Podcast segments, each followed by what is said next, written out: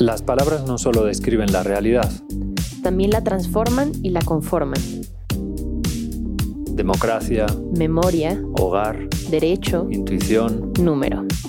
En este podcast, cada semana conversamos con un especialista diferente sobre una palabra clave para comprender el mundo. Una semana, una palabra.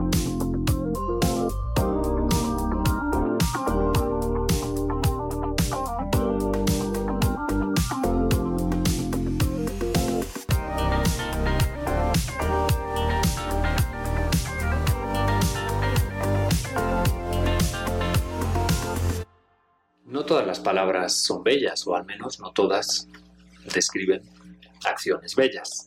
Si a lo largo de la humanidad ha habido seres de luz que han iluminado nuestras sendas, Pitágoras, Cristo, Buda, Zaratustra, también ha habido seres oscuros que con sus actos han ensombrecido los días de quienes convivieron con ellos. Hitler, Stalin, Pol Pot, Franco, Mussolini, Haile Selassie, Mao Zedong y tantos otros. La lista es interminable. Sangrienta perdición, yugo tirano, guerra cruel, origen y osadía, de la injusta primera tiranía que puso cetro en poderosa mano, escribió Antonio Hurtado de Mendoza. A veces, los mismos personajes que inicialmente parecían destinados y encaminados hacia el bien, o que por lo menos fueron reconocidos entre los suyos como héroes, como cometieron luego algunas de las peores atrocidades de la historia. ¿Por qué algunas personas buscan el poder a toda costa, cueste lo que cueste? En la política, en el trabajo, entre los amigos, en el matrimonio, en la familia. ¿Por qué adoptamos actitudes tiránicas? Hay algo enemigo temblando en mi certidumbre, creciendo en el mismo origen de las lágrimas, como una planta desgarradora y dura, hecha de encadenadas hojas amargas, dijo Pablo Neruda. Uno de los discípulos de Sócrates, no el más famoso, que fue Platón, sino Genofonte, eh, se hizo preguntas semejantes a las que hoy nosotros nos vamos a hacer en torno a la palabra tiranía. Y para ello imaginó un escenario en el que dialogaban dos personajes célebres, Hierón I de Siracusa un tirano, y por el otro lado, Simónides de Queos, para alguno uno de los grandes sabios y, entre otras cosas, inventor de algunas de las técnicas mnemotécnicas célebres desde entonces. El sabio le sugiere al tirano que los tiranos se aferran al poder porque, así, tienen mayor acceso a los placeres del cuerpo y del espíritu, los manjares, las mujeres, los jovencitos, el aplauso colectivo, la gloria eterna. El tirano, sin embargo, trata de refutarlo una y otra vez, presentándose a sí mismo como una víctima de las circunstancias. Hoy, 2500 años después, más o menos, seguimos preguntándonos lo mismo. ¿Qué es una tiranía? ¿Qué diferencia a un gobernante respetado de un tirano? ¿Cómo un héroe se convierte en villano? ¿Quiénes son los peores dictadores de la historia? ¿Corremos el riesgo de las democracias en las que vivimos devengan tiránicas? Para tratar de responder a esta y a otras preguntas, hoy nos acompaña David Moreno Guinea. David Moreno es licenciado en Ciencia Política por el ITAM, licenciado y maestro en Letras Clásicas por la UNAM y maestro y doctor en Filosofía Política por la Universidad de Dallas. Además, es profesor de tiempo completo en el Departamento de Estudios Generales del ITAM. Quizás por esta peculiar combinación en su formación, el estudio de la filología y de la ciencia política, es por lo que se ha dedicado a estudiar desde hace ya algunos años una palabra, la que hoy nos reúne, tiranía. Y como hicieron Genofonte o Platón, nosotros vamos a tratar de acercarnos a esta palabra dialogando. Bueno, bienvenido David, muchísimas gracias por aceptar nuestra invitación. Muchas gracias. Eh, estoy muy agradecido de estar aquí y como has dicho Javier, la palabra tiranía pues ciertamente no es de las más bellas que encontramos y sin embargo creo que puede ser la puerta para llegar a cosas bellas. Bueno, eh, para empezar, eh, hoy no vamos a dar nosotros la etimología porque contamos con un filólogo de estudio. Entonces, ¿de dónde procede la palabra tiranía? Bueno, la palabra tiranía viene de tiranos, que eh, originalmente no era peyorativo, simplemente significaba rey o gobernante. Este, y con el tiempo fue adquiriendo un matiz negativo eh, al principio también un tirano era el que surgía nombrado por el pueblo, a veces para acabar con una oligarquía. Quizás cercano a lo que hoy entendemos por un populista. Eh, ¿qué, es una oligarquía para los que nos están oyendo? unos pocos, ¿no? Pero Sí, exactamente, el gobierno de unos pocos y que a veces se entiende mejor como una plutocracia, es decir, el gobierno de los ricos, de los que son más favorecidos y sobre todo en contra de los derechos de la mayor parte de las personas. Bueno, ¿qué es una tiranía? Pues. Tiranía, primero hay que, sí, buscar una definición em, sencilla y la da Genofonte eh, en un escrito que se llama memorables o que son recuerdos de Sócrates, y, dice que la tiranía es un gobierno sin ley y en contra del consentimiento de las personas. Sin ley, porque quien dice cuál es la ley o qué es lo que se debe hacer es el gobernante. Em, o sea, el gobernante es la ley. Sí, ahora, es opuesto a, a la monarquía, en que la monarquía absoluta podría ser un gobierno sin ley, pero con consentimiento, Em, o un gobierno con ley, pero sin consentimiento, como la oligarquía. Entonces, em, la tiranía tiene estos dos rasgos, que es en contra de la voluntad de las personas y con el gobernante por encima de la ley. Ok, y la monarquía sería el gobernante por encima de la ley. La monarquía absoluta, sí, el gobernante por encima de la ley, pero con el consentimiento de las personas, es decir, un rey querido. Entonces creo que te voy a hacer una de las preguntas más profundas que tenía preparada para hoy, que me la eh, sugirió un amigo. ¿Tiranosaurio Rex es pleonasmo o no? Este, sí, no lo había pensado, pero puede ser que sí. Este, pero me hiciste pensar, por ejemplo, que solemos traducir Edipo rey, pero en griego es Edipo tirano. Entonces, este, sí, hay cosas interesantes allí que no, no había pensado en lo del dinosaurio, pero habrá que meditar. Okay. Bueno, eh, antes de adentrarnos en el Hierón, este diálogo eh, escrito por Genofonte hace 2500 años que tú has estudiado tanto, para que nuestros oyentes puedan evocar lo que es una tiranía, te preguntaría si se te ocurren ejemplos célebres de tiranos más allá de los que yo he dicho o, que quisieras compartirnos para ejemplificar justamente esta definición que dabas. ¿no? Ahora, por ejemplo, eh, me acordé de un texto de De Quincy, que se llama Rebelión de los Tártaros, que relata un éxodo que sucedió en 1771, en el que el pueblo de los calmucos trató de escapar de las fauces del, zar de Rusia para rendirle pleitesía al emperador chino, creyendo que de tal modo se librarían de la tiranía y lo que sucedió es que en el camino del medio millón de calmucos que había, pues perecieron unos 300.000. ¿Se te ocurren algunos otros ejemplos de sucesos vinculados a tiranías? Me voy a escapar de tu pregunta porque justamente yo he estudiado no tiranos específicos históricamente, sino el concepto de tiranía, pero sí puedo citar uno, que fue Carlos I en Inglaterra y que fue decapitado por ser tirano. ¿En qué época? Estamos hablando en épocas de, Hobbes, en el siglo eh, 18, si no me equivoco. Em, es posible que me equivoque. Eh, pero la discusión era justamente si era un rey o si era un tirano. Y los que estaban a favor de la monarquía defendían desde luego que él era un rey y quienes estaban en contra de él decían que era un tirano. De allí que Hobbes dijera que rey y tirano son exactamente lo mismo. Y solo cambia dependiendo de si a la gente le cae bien o le cae mal. Entonces, citar ejemplos, pues quizá primero hay que pensar qué hace a una persona un verdadero tirano, porque a lo mejor pensamos en alguien como un tirano y en realidad era un rey que no caía bien por lo que hacía. Y Calígula, Nerón, que según quien relate la historia, los presentan como emperadores tiránicos y según quien la repiensa, parece ser que no lo fueron tanto, según algunos. Así es. Y hay otro ejemplo muy célebre de un personaje no histórico, pero que estoy seguro que muchos conocen, se le llama rey, pero es sin duda un tirano y es el rey filósofo de Platón. A ver, platícanos entonces un poquito más desde el punto de vista filosófico. ¿Cuál sería la diferencia entre rey y tirano, si la hay?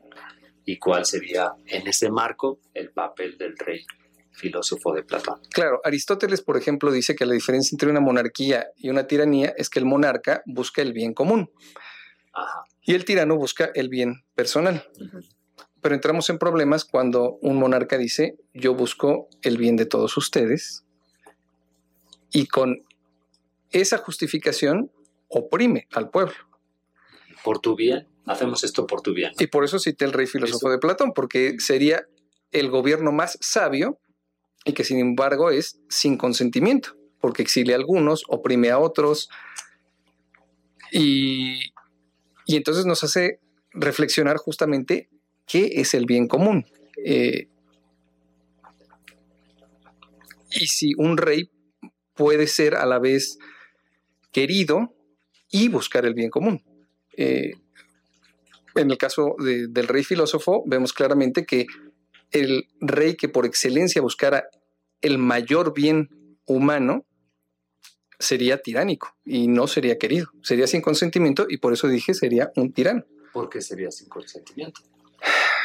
Porque, a ver, hay que preguntarnos, justamente la democracia es el gobierno de la libertad, el gobierno, el gobierno por excelencia del consentimiento, en el que las personas deciden si quieren ser o no gobernadas y por quién.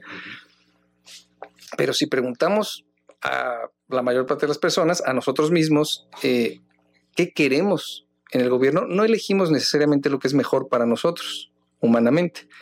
Sin duda, podemos elegir eh, protección de los derechos humanos, libertad de expresión, pero en el fondo no buscamos la virtud. Muchas veces buscamos el placer y buscamos el placer como el bien supremo.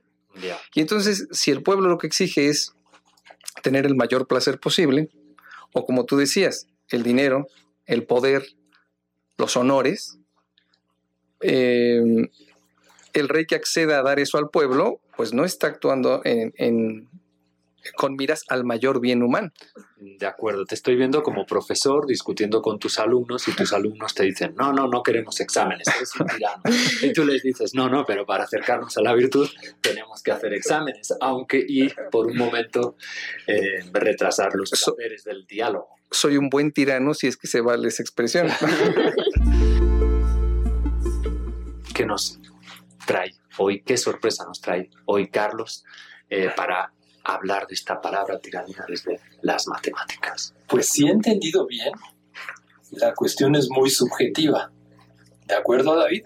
sí, de acuerdo. Sí. Ok, entonces les voy a contar dos historias. Si es así, ya me siento como pez en el agua. La primera es de Pitágoras, de la escuela pitagórica.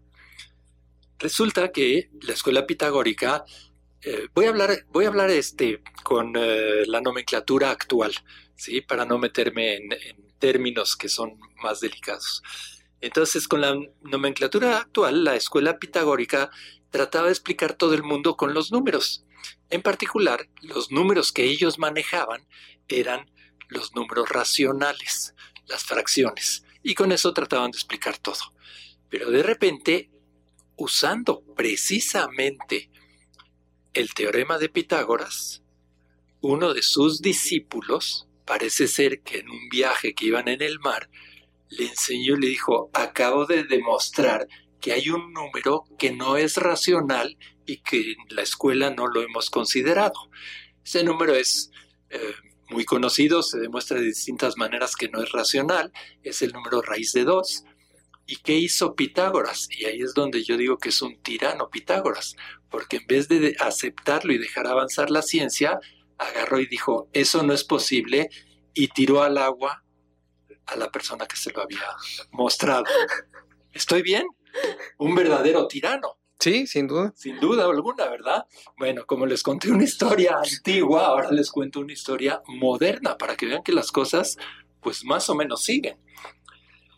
La historia del cálculo está repleta de debates filosóficos sobre el significado y la validez lógica de los números, que Newton denominaba fluxiones y Leibniz denominaba infinitesimales.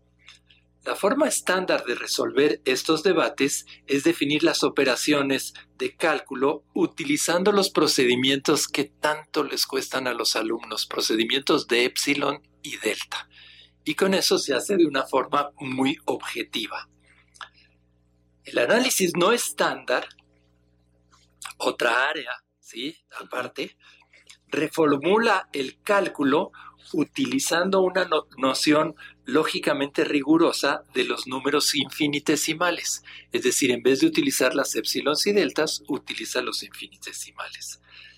Esta técnica no estándar se originó a principios de la década de los 60 y el que lo hizo fue Abraham Robinson, un super matemático dedicado a las cosas de lógica. Y él dice que las ideas de Leibniz pueden ser plenamente reivindicadas y conducen a un enfoque muy novedoso y fructífero del análisis clásico y de muchas otras ramas de las matemáticas. La clave de su método es proporcionar el análisis detallado de la relación entre los lenguajes matemáticos y las estructuras matemáticas que se encuentran en la base de la literatura contemporánea de la teoría de modelos, es decir, usan un área de las matemáticas muy novedosa que se llama la teoría de modelos para poder relacionar la cuestión de los infinitesimales con el análisis y poder trabajar en ello. Bueno, años después de que eh, hace estas cosas Abraham Robinson y de que formula el análisis no estándar y que lógicamente está muy bien hecho, eh, es decir, está muy bien hecho, quiere decir que no hay contradicciones, que, puede, que funciona, etcétera demuestra junto con su alumno Bernstein, por primera vez en la historia, algo novedoso. Y utilizando el análisis no estándar, demuestra, se los tengo que decir porque es técnico, pero, pero no importa, ¿sí? es decir, demuestra algo novedoso, quédense con eso. ¿sí? Pero lo tengo que decir porque es, es un área en la que yo he hecho contribuciones, entonces, pues, para que sepan, ¿sí? Entonces, demuestra que cada aplicación lineal polinomialmente compacta en un espacio de Hilbert tiene un subespacio invariante. Les explico lo último. Ah, claro. bueno, les explico lo, último nada más, ¿sí? Si tiene una función, todos sabemos lo que es una función que va de un lugar a otro, que es lineal, son las mejores funciones que puede haber, las más simpáticas, las que tienen más propiedades, las que tienen todo. Entonces la pregunta es que si toda función lineal que va de un espacio específico a otro tiene un subespacio invariante, eso quiere decir que existe un subespacio tal que su imagen está metida dentro de ese mismo subespacio. Es decir, como que la función de lineal no la hizo cambiar mucho, la mete en el mismo subespacio. Son cosas muy importantes para las matemáticas, son cosas parecidas, mucho más generales evidentemente que los teoremas de punto fijo y cosas de ese estilo, pero muy parecidas a esas cosas. Ok, escriben su artículo y se lo mandan a Paul Halmos, un connotado matemático de esa época, editor de uno de los mejores eh, de las mejores revistas de esa época que se llama el Pacific Journal of Mathematics y le llega el escrito. En matemáticas llegan los escritos a las revistas y se mandan a que los revisen eh, pares para decidir si están bien o están mal y entonces tomar la decisión. Entonces, Halmos ve que en el título de estas gentes viene escrito Solution of an Invariant Subspace Problem de Smith y Halmos. Es decir, viene ahí el nombre de Halmos. Dice, ah, esto, pues debe de tratar de algo que yo conozco. Entonces se lo voy a leer yo. Y oh sorpresa, que lo empieza a leer y ve que hay análisis no estándar y que la demostración se hace con análisis no estándar cuando Halmos estaba totalmente opuesto al análisis no estándar pero es la primera contribución que se hace en análisis no estándar. ¿Qué es lo que hace Halmos? Pues le llega, la, le llega en 1900, bueno, no me acuerdo de las fechas, no importa, sí, pero le llega, le lleva, le llega el artículo y entonces se pone a leerlo, ve que hay análisis no estándar y dice, no es posible, yo odio el análisis no estándar. ¿Cómo están haciendo algo que tiene que ver conmigo con análisis no estándar? Entonces detiene el artículo como dos años para poder entenderlo bien y a los dos años aparece precisamente en el Pacific Journal of Mathematics el artículo de Alan Bernstein y Robinson de las páginas 421 a la 431 y seguido aparece el artículo de Halmos de las páginas 433 a 437 el mismo resultado un poquitito mayor, pero sin análisis estándar. Ah. Eso es una tiranía. El de tener un artículo dos años es una tiranía. Ah, pues uy, aquí creo que hay varios compañeros que seguramente están en esa situación. No, es decir, si uno está por la ciencia, tiene que dejarla avanzar.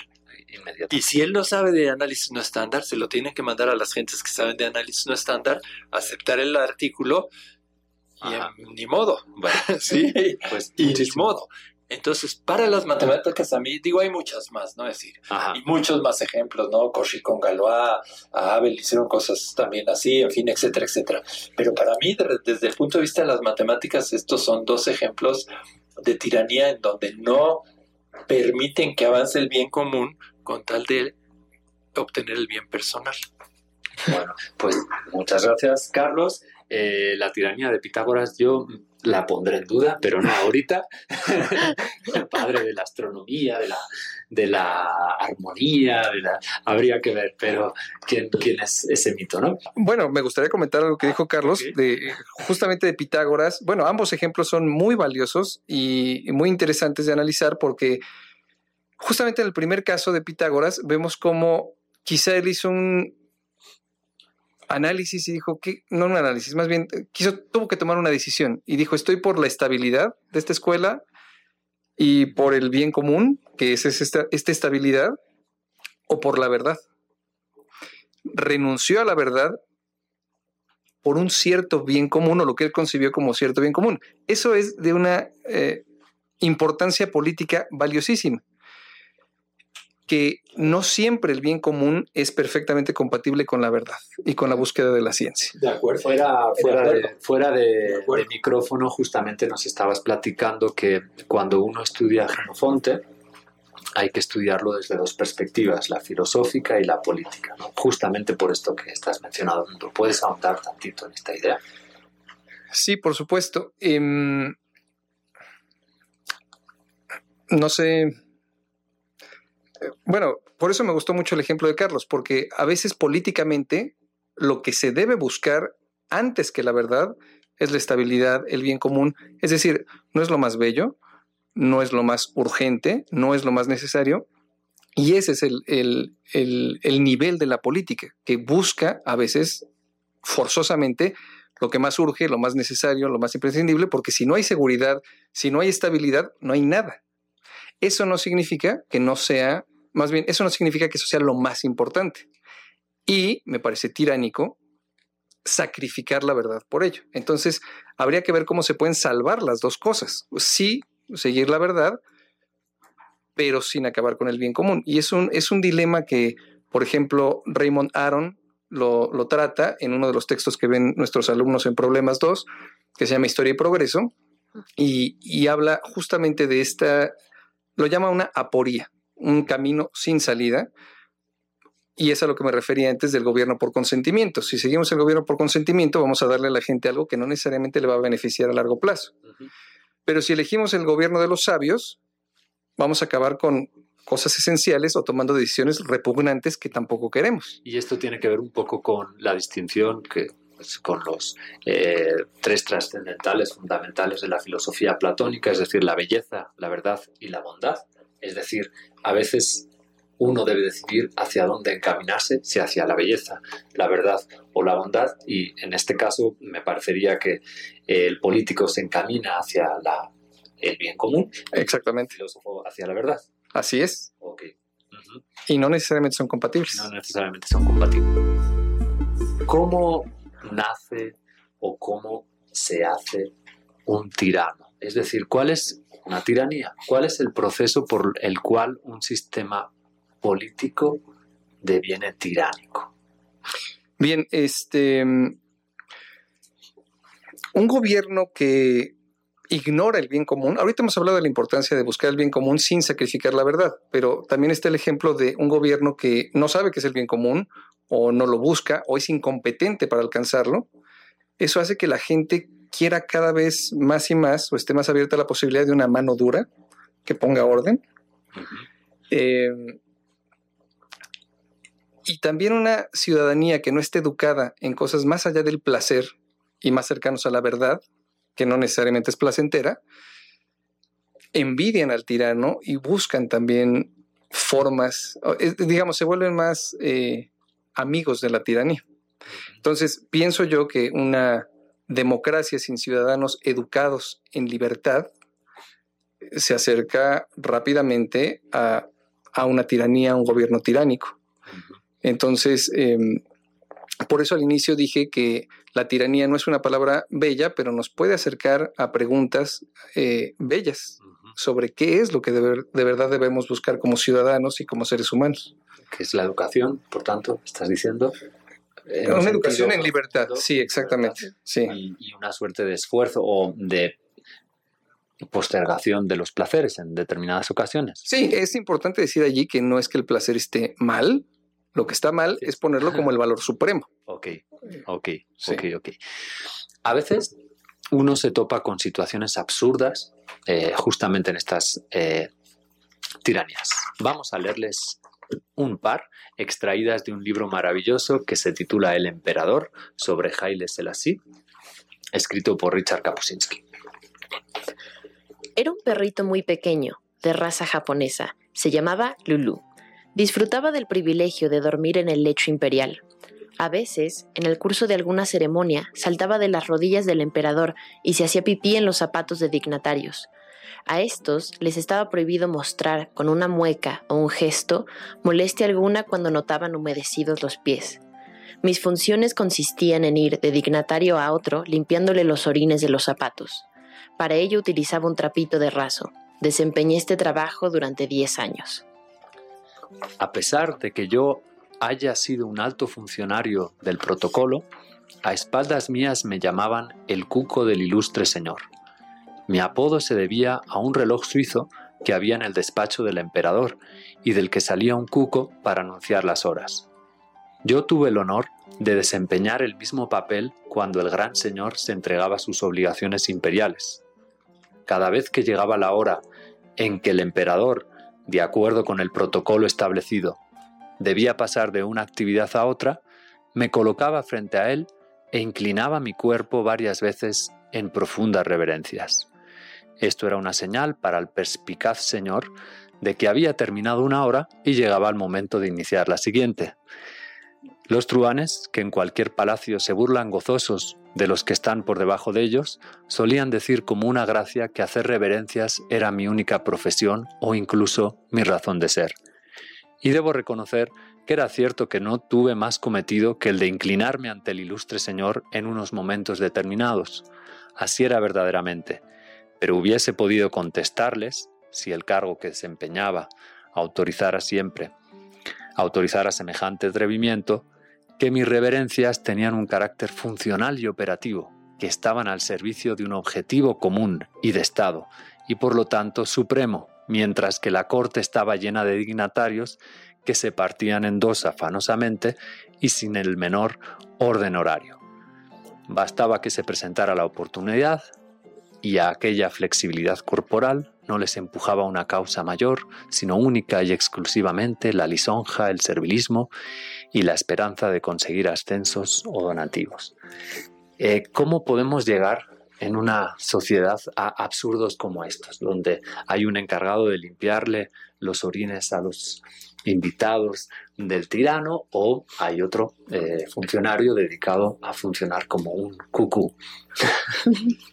Sí, pues claramente allí vemos cómo se ha perdido tanto la noción de lo que es verdadero, de lo que desarrolla o hace florecer la máxima libertad en los seres humanos, por una parte, y por otra, lo que es el bien común. Es decir, quizá estos em, soberanos lo que buscan es la mayor estabilidad y muestran esa estabilidad con su poder y una forma de poder es mostrar que tienen súbditos a su servicio y que no son usados, más bien, y que son usados como medios, como objetos, no son tratados como personas íntegras, sino como medios para algo más.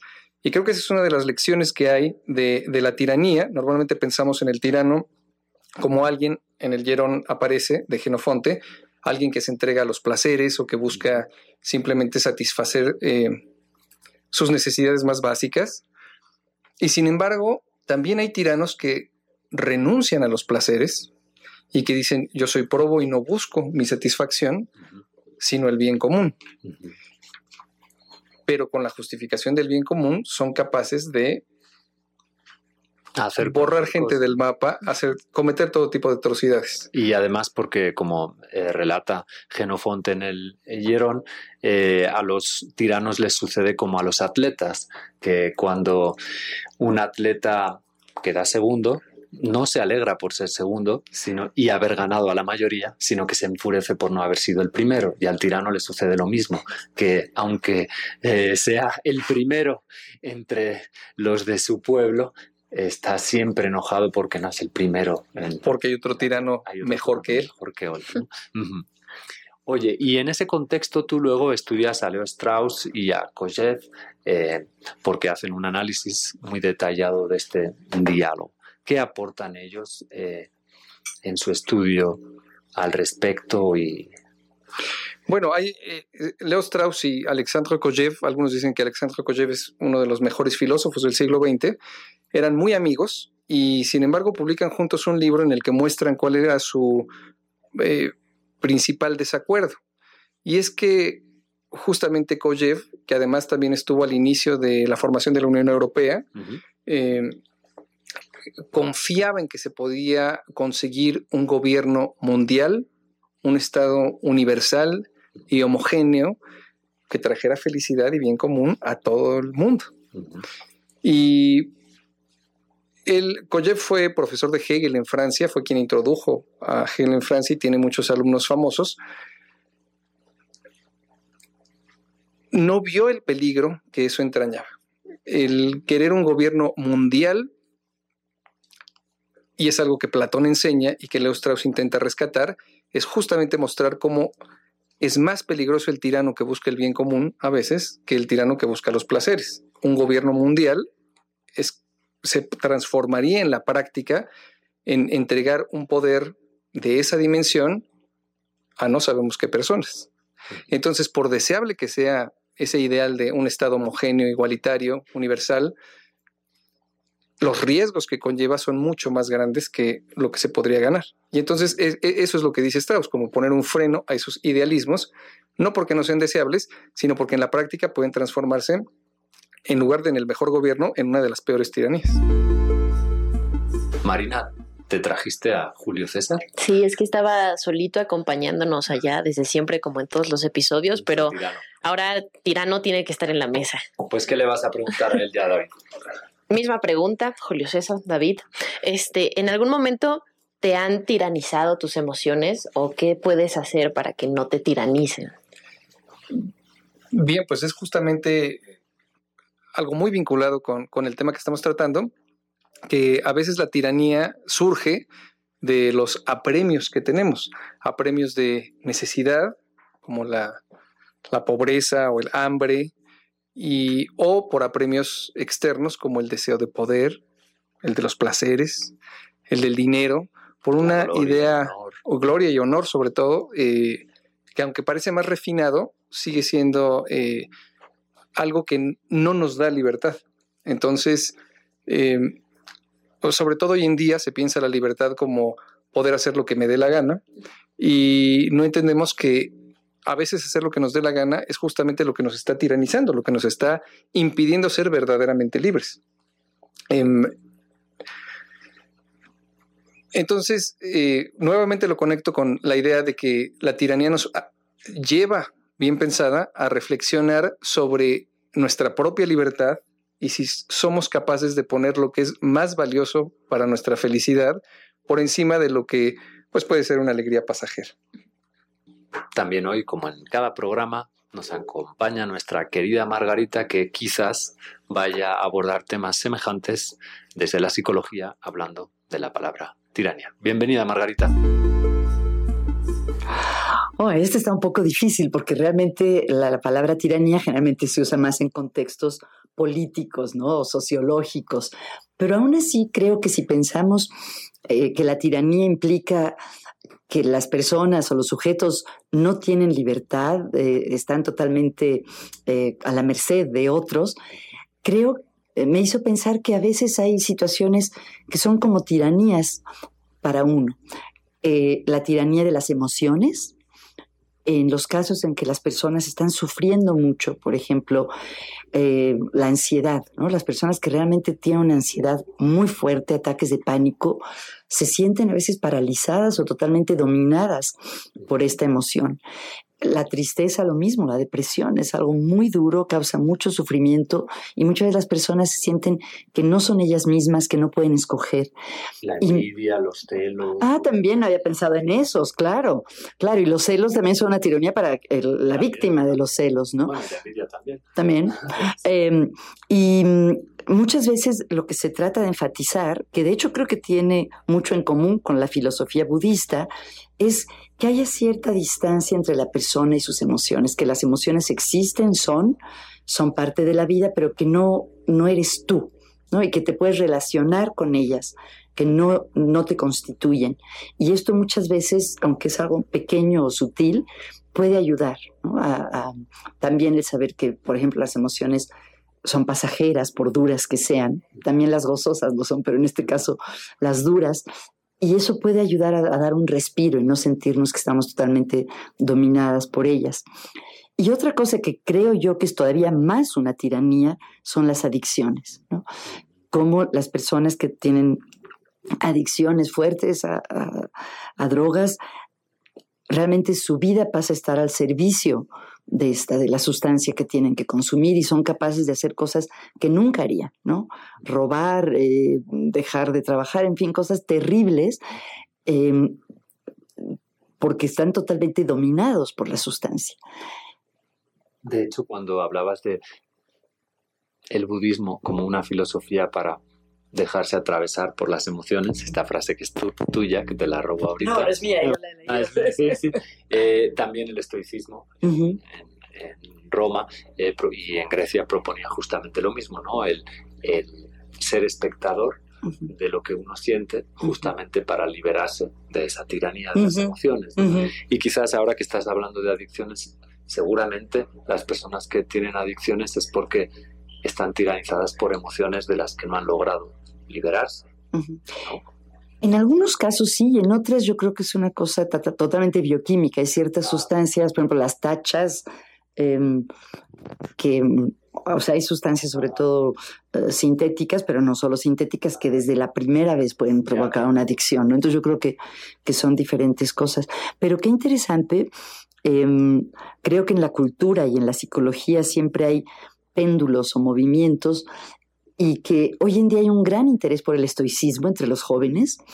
Em, en la literatura sobre cómo ser más feliz. Bueno, hay muchos podcasts, hay muchos libros de cómo vivir como un estoico y creo que es muy interesante cómo estas tradiciones que hablan mucho de la autodisciplina como un camino de liberación están tomando un nuevo auge em, tras varias décadas de lo que más se preciaba era la la liberación total, ¿no? Una especie de paradoja de la libertad que puede dar la disciplina. Pues muchísimas gracias, Margarita, como siempre, por tu participación. Gracias a ustedes. Se me ocurre, estábamos oyendo cómo el estoicismo eh, puede ayudarnos a vivir mejor, a luchar contra las tiranías, etcétera, etcétera. Y hay una pregunta que te querría hacer, ¿no? Tú pues, eres politólogo, pero eres filólogo. Luego uno piensa en itamitas y dice, ah, tecnócratas. Y aquí tenemos uno que no lo es. ¿no? ¿Para qué nos sirve hoy estudiar filología? Bueno, pues estudiar filología nos ayuda para... Filología griega. Sí, filología griega o latina. nos ayuda para recobrar el sentido original de las palabras. Eh, hoy he hablado, por ejemplo, mucho de libertad. Nosotros vivimos en una democracia liberal pero dudo mucho que entendamos por liberal lo que entendía Aristóteles. Entonces, la filología nos ayuda a recuperar el sentido pleno de estas palabras que concebían al ser humano de forma más integral. Y creo que posibilitan en esa medida una mayor libertad de nosotros, una mayor eh, posibilidad de ser felices. Por ejemplo, consecuencia de muchos tiranos era el que algunos fueran condenados al ostracismo, y es célebre la etimología de esa palabra.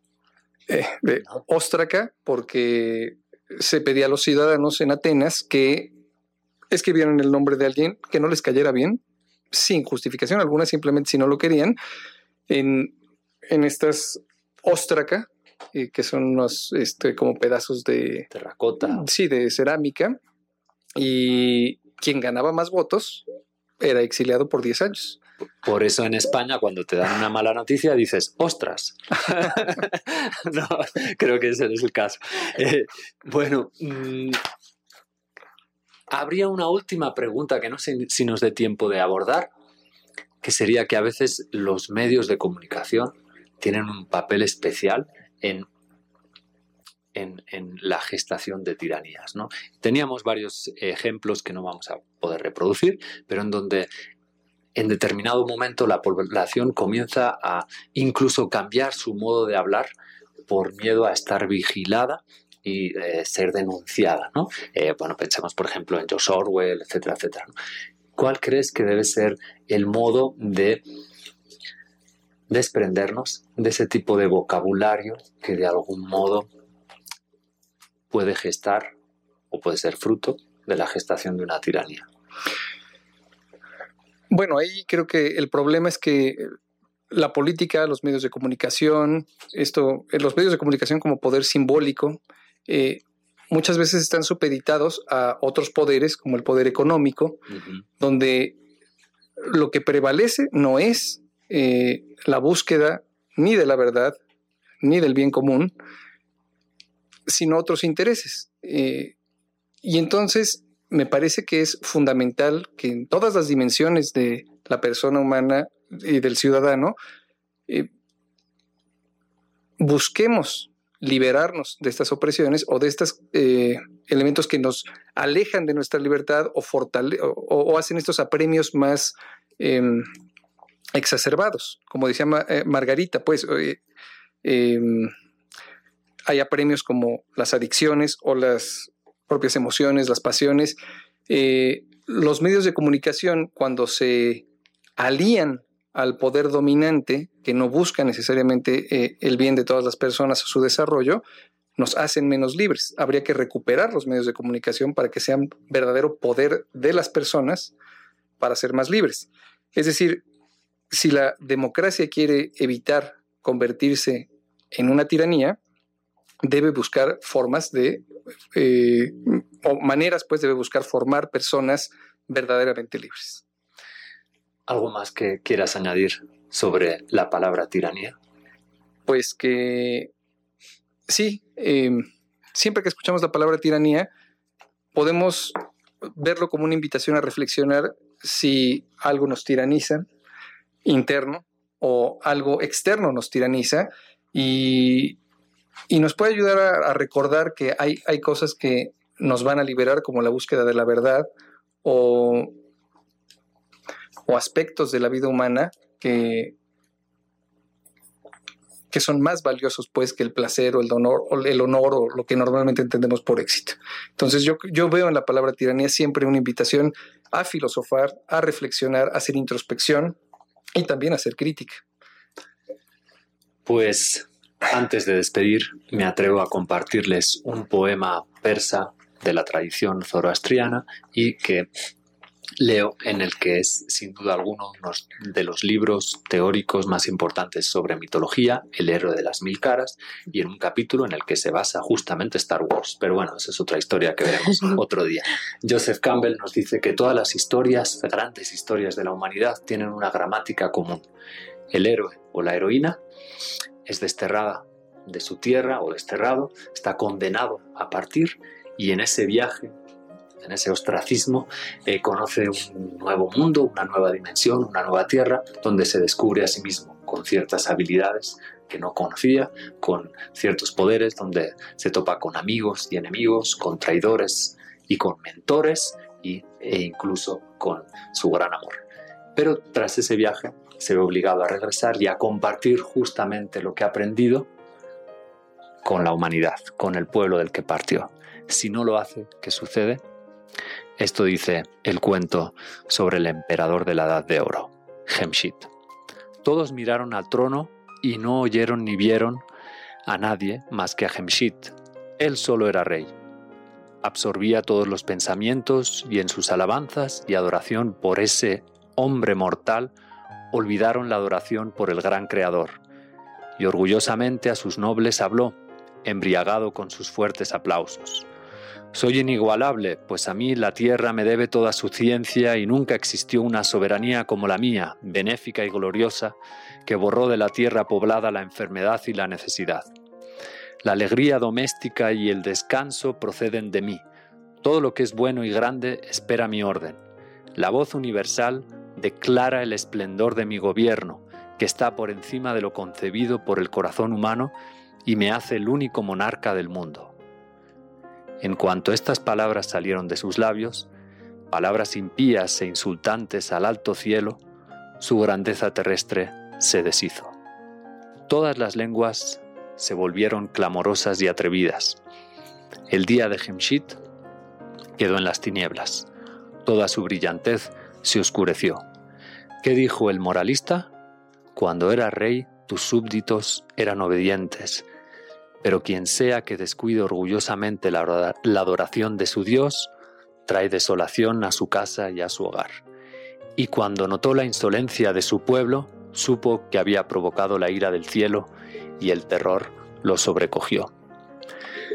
Con estas palabras, quizás y con la siguiente reflexión, podemos despedirnos hoy. Cuando nos toque liderar un proyecto, pensemos como el Simónides de Genofonte. El líder debe estar al servicio de la comunidad, y no servirse de la comunidad para lograr intereses particulares. Y como nos ha legado la leyenda zoroastriana del emperador Hemshit, cuidémonos de creernos nosotros los responsables de nuestros éxitos. Y por el contrario, recordemos que si estos llegan, llegan siempre e ineludiblemente con el beneplácito de una fuerza superior de la que siempre somos deudores. Fortuna, fato, pueblo, suerte, Tao, Dios, destino, vida. Muchísimas gracias, David, Marina, Margarita, Carlos, Emiliano, Jesús, Julio César. Nos vemos en el próximo episodio. Una semana. Una palabra. Bye.